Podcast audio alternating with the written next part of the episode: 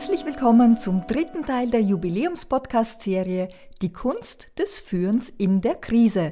Eine Podcast-Trilogie anlässlich des 25-jährigen Firmenjubiläums von Argo Performance and Development. Mein Name ist Helene Lunzer und an meiner Seite auch heute wieder Ron Thoma, Gründer und Miteigentümer von Argo. Wir haben uns im ersten Teil der Podcast-Serie mit Führungsstilen beschäftigt, also welche wirken sich sehr positiv, gerade auch in Krisenzeiten aus und welche sind weniger positiv. In Teil 2 ist es darum gegangen, was kann eine Führungskraft tun, um sich selbst zu helfen, um energievoll und effektiv durch diese Krise zu kommen. Und heute im dritten Teil dreht sich alles rund um das Thema Mitarbeiter und wie kann man Mitarbeitern helfen, wie kann man sie fördern in schweren Zeiten, gerade wie diesen während der Corona-Krise. Ron, herzlich willkommen. Ja, von meiner Seite auch. Dankeschön und ich freue mich schon auf den dritten Teil, in dem wir jetzt gemeinsam so ein bisschen schauen, was macht die Mitarbeiter aus, was brauchen die ähm, und ähm, ich denke, da werden wir wieder ein paar spannende Beispiele finden und spannende Anregungen kriegen, wie man es anders machen kann, besser machen kann. Das denke ich auch und wir stürzen uns auch gleich mitten ins Thema. Du arbeitest aktuell ja gerade viel mit Führungskräften, aber eben auch mit Teams. Viele Mitarbeiterinnen und Mitarbeiter sind ja aktuell zu Hause im Homeoffice und mussten auf eine virtuelle Arbeitsweise umstellen. Was erlebst du denn aktuell gerade, sind die größten Probleme, mit denen diese Mitarbeiterinnen und Mitarbeiter konfrontiert sind?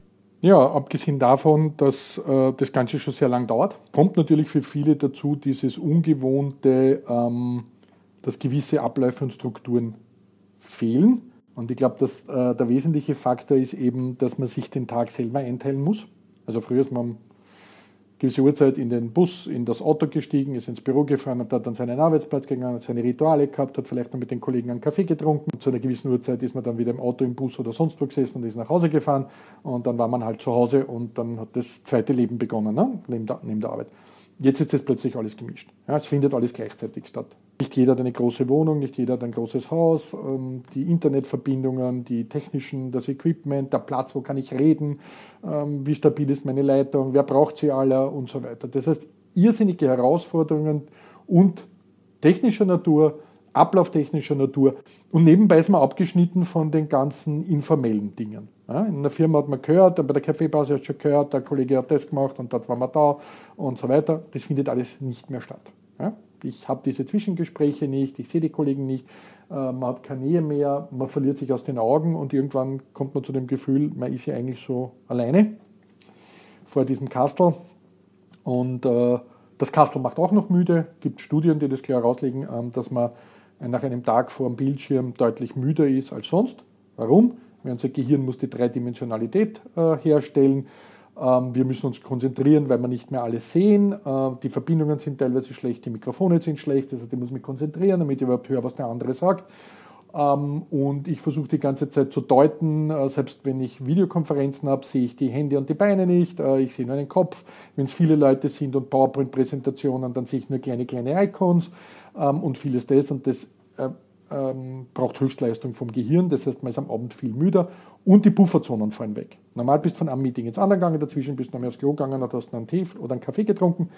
Ähm, das ist jetzt, das eine Meeting hört um 9.30 Uhr auf und das andere fängt um 9.31 Uhr an und wenn du Pech hast, poppen rechts unten schon an, dass die Kollegen im Meeting sind, während du noch gar nicht fertig bist. Das, das, das ist der, der, der, das, was die Menschen jetzt erleben und das ist einfach Stress. Was mich gleich zur nächsten Frage an dich bringt. Wir haben uns ja im ersten Teil unserer Podcast-Serie damit beschäftigt, was kann eine Führungskraft tun, um selbst gut durch die Krise zu kommen, um andere durch die Krise führen zu können. Deshalb jetzt die Frage, was kann ich denn jetzt als Führungskraft tun, um meinen Mitarbeitern gut durch diese Krise zu helfen? Das ist gar nicht so viel anders als das, was ich für mich selber tun kann. Das eine ist natürlich dieses Thema von äh, Stabilität. Das heißt, in unsicheren Zeiten Stabilität vermitteln. Schwierig. Jetzt sind wir wieder bei dieser psychischen Stabilität, weil ich kann ja kein stabiles Umfeld bieten, aber ich kann Stabilität in der Beziehung bieten, ich kann Stabilität in meinem Verhalten bieten und ich kann Stabilität im Ablauf bieten. Ja? Sprich, regelmäßig meine Stand-up-Calls haben mit den Leuten, jeden Tag, zweimal in der Woche Team-Meetings machen und so weiter und so fort. Das zweite ist die Hoffnung, nämlich zu sagen, okay Leute, es wird weitergehen, wir sind da, die Firma läuft. Ähm, das Thema Mitgefühl, da sind wir wieder bei dem Compassion-Thema, zu sagen, braucht ihr was, wie geht es euch, äh, wie ist deine Situation? Das heißt, dieses Andocken am Leben des Mitarbeiters und auch zu erkennen, was ist der große Unterschied. Da gibt es halt welche, die sind eh gern alleine und die leben auch alleine und die finden es lustig. Und dann gibt es welche, die haben eine kleine Wohnung mit vielen Kindern und allen möglichen dran, die sind am Verzweifeln. Und das Führungskraft andocken und sagen, brauchst du irgendwas, kann ich dir irgendwie helfen, Unterstützung geben. Auch dafür zu sorgen, dass, dass die Internetverbindungen stabil sind, äh, dass es Programme gibt, dass es Abläufe gibt und so weiter. Auch ein ganz wesentlicher Faktor. Anerkennung und Information, das heißt also den Leuten zu sagen, wo arbeiten wir gerade, woran sind wir, wie ist die Situation, ist das nächste. Und den Mitarbeiter zu sagen, ähm, dass du auch an ihm glaubst, ihm vertraust, dass er äh, seine Fähigkeiten einsetzen kann, ähm, den Mitarbeitern Aufgaben geben, die ihren Fähigkeiten entsprechen, von zu Hause zu arbeiten und so weiter und die dazu fördern und zu entwickeln, dass die ihren Job machen können, Feedbackschleifen ziehen, äh, reden, ansprechbar sein und aber auch akzeptieren, dass es für alles Grenzen gibt und auch drauf schauen. Ja? Also das sind so Dinge, die die Mitarbeiter brauchen vom Unternehmen, dass sie das Gefühl haben, das ist ein gutes Unternehmen, ähm, da kann ich engagiert arbeiten und ich fühle mich auch weiterhin wohl und, und, und es macht mir Spaß und ich finde es für sinnvoll. Du beschreibst in deinem Buch Die helle Seite der Macht ja auch unterschiedliche Strategien, wie Führungskräfte auf ihre Mitarbeiter eingehen können. Und da beschreibst du vier Persönlichkeitstypen von Mitarbeitern. Beziehungsorientierte, autonomieorientierte, balanceorientierte und stimulanzorientierte Persönlichkeiten. Gibt mir das als Führungskraft, wenn ich diese Gruppen kenne, schon eine Art Leitfaden an die Hand, wie ich mit den unterschiedlichen Mitarbeitern umgehen kann, äh, beziehungsweise wie ich jeweils einem bestimmten Typus von Mitarbeiter am besten helfen kann? Ähm, naja, die, die, das Thema heißt, äh, für jeden von diesen vier Persönlichkeitstypen etwas zu haben, was, was hilft. Warum? Weil natürlich die, die Motive, um sich wohlzufühlen, um mit Stress umzugehen, von diesen Menschen unterschiedlich sind und weil die Stressreaktionen der Menschen auch unterschiedlich sind, je nachdem, was sie für. Und da gibt es Menschen, die brauchen mehr Denken und andere haben wieder mehr Fühlen und andere brauchen wieder mehr Handeln oder handeln äh, wieder mehr. Und, und jeder von uns ist so ein, ein, ein, eine Summe dieser drei Dinge in einer unterschiedlichen Ausprägung. Und wenn du dir diese vier Typen, auf die du ansprichst, auch anschaust, dann siehst du das ja auch. Ja, da gibt es die, die, die Menschen, die, die stärker in der Beziehungsebene sind und die leiden natürlich in so einer Situation massiv unter der Beziehungslosigkeit. Ne? Das heißt auch sozial, Sozialkontakte einstellen, reduzieren, Abstand halten und sowas. Und die leiden halt unter dem äh, deutlich mehr, weil die leben für diese und von diesen Beziehungen. Und das brauchen die. Und wenn die das nicht kriegen, dann, dann, dann sind sie ähm, frustriert und dann entstehen auch die Stressmuster. Und die Stressmuster sind, sind äh, nicht hilfreich, weil die verschlimmern die Situation. Ja? Wenn du dir die, die, die, die, die, die Menschen anschaust, die eher in Richtung Handlungen gehen, ähm, die, die, die von Stimulanz leben, so tun, machen, checken, äh, die Welt verändern, durch die Welt reisen, diese Dinge, ähm, die können das derzeit nicht. Die sind auch in ihren vier Wänden eingesperrt und die kriegen ihre, ihre Stimulis nicht und, und haben immer den täglichen Ablauf. Äh, und da laufen dann deren Stressmuster hoch, die dann halt ziemlich übel gelaunt sind und dann halt auch, auch, auch, auch aggressiver werden und, und, und wo die Frustrationsportale dann auch ausgelassen werden. Dann hast du welche, die sind extrem äh, faktenorientiert, die brauchen dann wieder äh, Dinge, die, die, die, die, die Zahlen, Fakten, Daten. Und denen muss man wieder auch das Gefühl geben, dass sie wichtig sind, dass sie noch dazugehören und, ausrei und oder ausreichend Informationen geben, was gerade abgeht und wo sie stehen und einen Überblick geben. Und dann gibt es welche, die, die halt äh, eh sehr viel alleine tun ähm, und, und die tun sie dann vielleicht in manchen Situationen, äh, weil sie eh gewohnt sind, mit sich selber auszukommen, die Dinge zu tun äh, tun sich dann vielleicht leichter oberflächlich gesehen, aber auch die brauchen wieder das Gefühl, dass sie eh dazu können, dass sie eh auch wichtig sind und dass sie sich einbringen dürfen.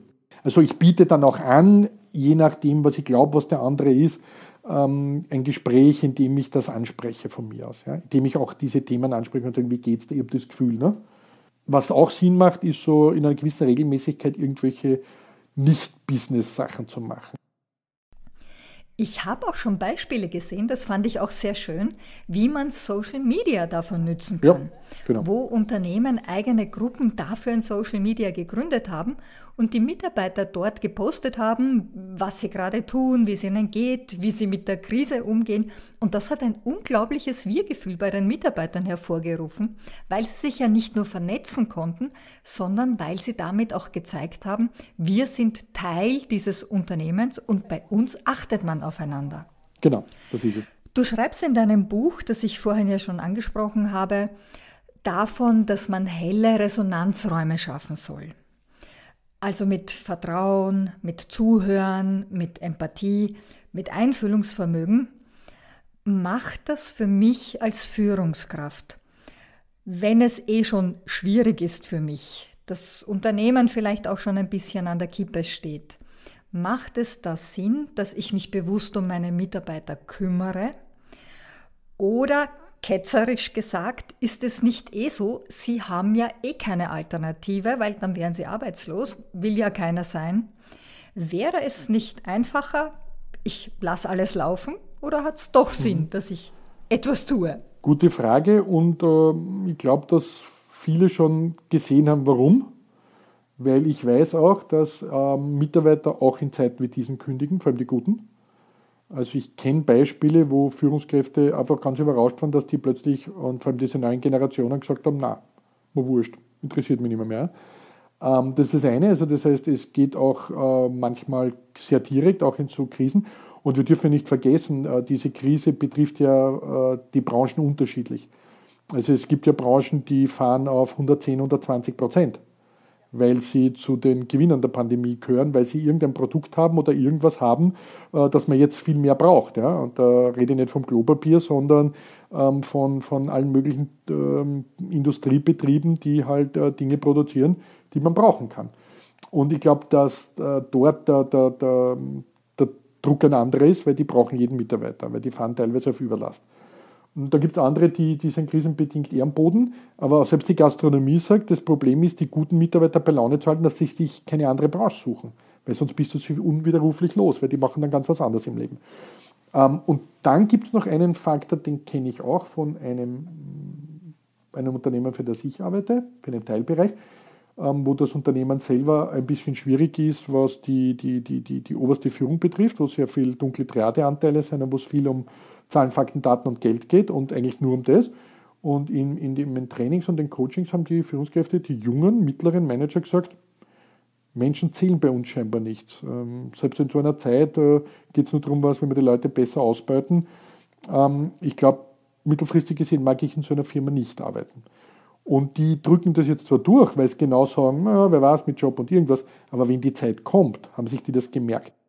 Ich kenne jetzt wirklich einige auf allen möglichen Ebenen, die entweder suchen geheim oder ähm, bereits gekündigt haben. Ähm, also das, das würde ich nicht auf die leichte Schulter nehmen. Und ähm, das heißt so schön, man sieht sie immer zweimal im Leben und in solchen Zeiten erkennt man, was der andere Wert ist, was die Beziehung wert ist und was das Unternehmen wert ist, nämlich auch in beide Richtungen. Da muss man schon fair bleiben. Ich kenne Führungskräfte, die sagen, ja, in Zeiten wie diesen sieht man, wer sich wirklich für die Firma einsetzt und wem das alles wurscht ist.